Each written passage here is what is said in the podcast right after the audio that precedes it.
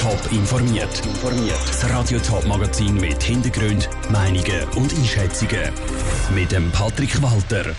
Wie ein unterirdischer Stollen soll die Stadt Zürich in Zukunft vor einem Hochwasser schützen und wie abgehärtete Taucherinnen und Taucher wollen mehr über Pfahlbausiedlungen im Bodensee herausfinden.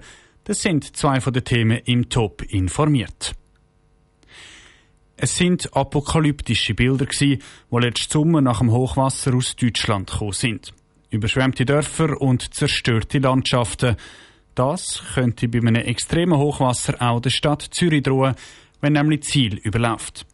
Bald soll die Angst aber der Vergangenheit angehören. Heute war nämlich der Spatenstich für die Bauarbeiten am Entlastungsstollen Siel Zürichsee. Kevin Wittmer war dabei. Normalerweise fließt Ziel recht sanft vor sich hin. Im Hochwasser kann aber auch das kleinste Bächli zu einem reissenden Fluss werden. Das, was die Zürcher Regierung mit dem Jahrhundertbauprojekt Hochwasserentlastungsstollen Siel Zürichsee verhindern. Heute Mittag ist das Tal Wiel der Spatenstich. Ein wichtiger Schritt für die Region. Im Fall von einem Extremhochwasser werde nämlich akut bedroht, meint der Regierungsrat und Baudirektor Martin Neukomm. Wir reden hier von einem der grössten Hochwasserrisiken in der Schweiz, wenn Ziel, gerade etwa beim Bahnhof Zürich, würde über die Ufer treten. Also man kann sich vorstellen, es würde den Bahnhof Zürich fluten, also alle Teile unten dran und ein grosser Teil von der Stadt Zürich. Also das wäre ein enormer Sachschaden im Milliardenbereich.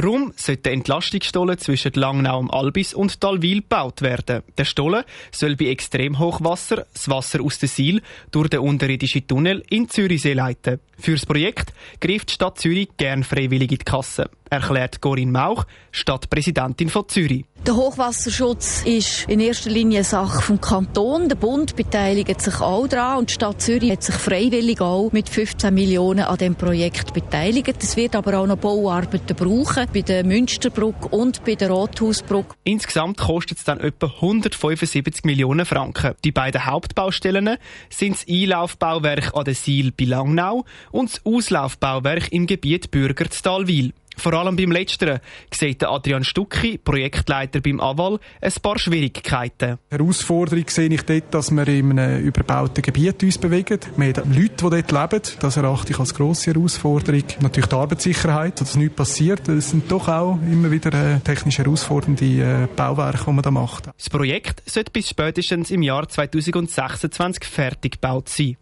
Der Beitrag von Kevin Wittmer. Für Leute, die interessiert sind, gibt es ab heute auch ein Infozentrum zum Hochwasserentlastungsstollen zu Langnau am Albis. Mehr Informationen zum Projekt gibt es auf Top Online. Die Stadt Winterthur macht sich parat, zum Flüchtling aus der Ukraine unterbringen. Sie sollen bald an der Adlerstraße 2 Unterschlupf finden, im ehemaligen Personalhaus vom Alterszentrum Adlergarten. 100 Leute sollen dort Platz finden wie die Unterkunft soll aussehen und was die nächsten Schritte sind, im Beitrag von der Isabel Block. Mindestens 130 ukrainische Flüchtlinge sind schon zu Winterthur untergekommen. Hauptsächlich wohnen sie übergangsmäßig in Hotels und Notwohnungen. Weil im ehemaligen Personalhaus vom Altersheim Adlergarten zwei Stöcke leer stehen, sollen sie jetzt als Unterkunft für 100 Flüchtlinge genutzt werden. 25 Zivilschützer rüsten das Haus momentan aus. Zimmer sind jetzt so gut wie fertig für den Einzug. Insgesamt werden in der Unterkunft 36 Zimmer frei, sagt Tobias Janka, Hauptabteilungsleiter Zivilschutz. Das Zimmer, so, so ein Musterzimmer, etwa 12 bis 13 Quadratmeter mit je vier Liegeplätzen, einem Brünneli, einem Spiegel und dann noch weitere sanitärische Anlagen auf dem Stockwerk, die gemeinschaftlich genutzt werden können und Aufenthaltsräume. Zivilschützer sind jetzt noch im Einsatz für den Feinschliff. In eineinhalb Wochen muss dann alles bereit sein. Dann werden die Flüchtlinge mehr oder weniger gestaffelt die Unterkunft beziehen, sagt Nicolas Galladay, Stadtrat und Vorsteher Departement Soziales. Am Montag, 28. Ab dann kann man beziehen. Man wird das nicht alles auf einmal machen, dass man da auf eine gute Jahr ankommen kann. Man wird dann schauen, welche Leute jetzt schon zur Wintertour in Unterbringungssituationen sind, wo dann auch wirklich den Schutzstatus S beantragt haben, also wirklich auch da bleiben und man dann kann da auf eine gute Art da rein überführen. Neben den Zivilschützern haben sich auch viele weitere Menschen freiwillig gemeldet zum Helfen. Der Nicolas Galladay freut sich über die Einsatzbereitschaft der Bevölkerung. Ich denke, was wir sehr schätzen und spüren, ist die grosse Betroffenheit und Hilfsbereitschaft in der Bevölkerung. Da ist sehr viel Engagement rum. Wir sind das dran am Bündeln und am Kanalisieren. Wir müssen einfach schrittweise vorgehen. Jetzt ist die Unterbringung ganz wichtig, aber natürlich die Integration und Begleitung wird dann langfristig ebenso wichtig sein. In den nächsten Wochen werden noch haufenweise mehr Leute die Schweiz erreichen. Darum ist die Stadt Winterthur auf der Suche nach weiteren Unterkünften, leerstehenden Wohneinheiten oder Objekten, die zwischengenutzt werden können. Der Beitrag von der Isabel Block. Winterthur ist bei weitem nicht die einzige Stadt oder Gemeinde, die sich bereit macht für ukrainische Flüchtlinge. Informationen zu den Vorbereitungen, zum Beispiel im Kanton Schaffhausen oder auch in der Stadt Zürich, gibt es auf Top Online. Mitte März in Bodensee tauchen, das kommt für die meisten im Moment nicht in Frage.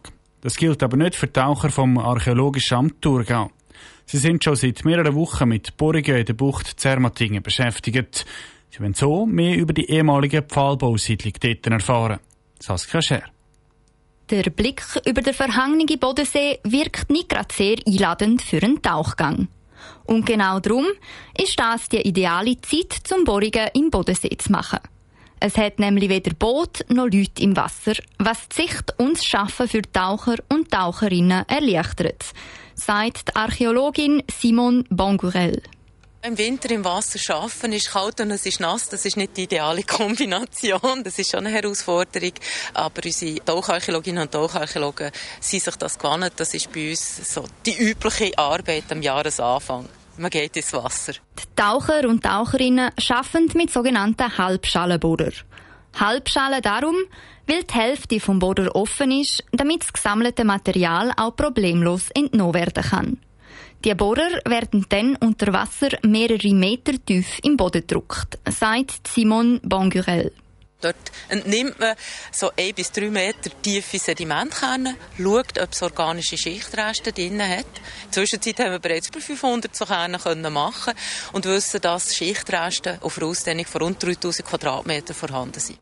Die Segmente geben darüber Auskunft, was sich in der Vergangenheit, also auch zu den Zeiten der Pfahlbauer vor 5.000 bis 6.000 Jahren, dort abgelagert hat.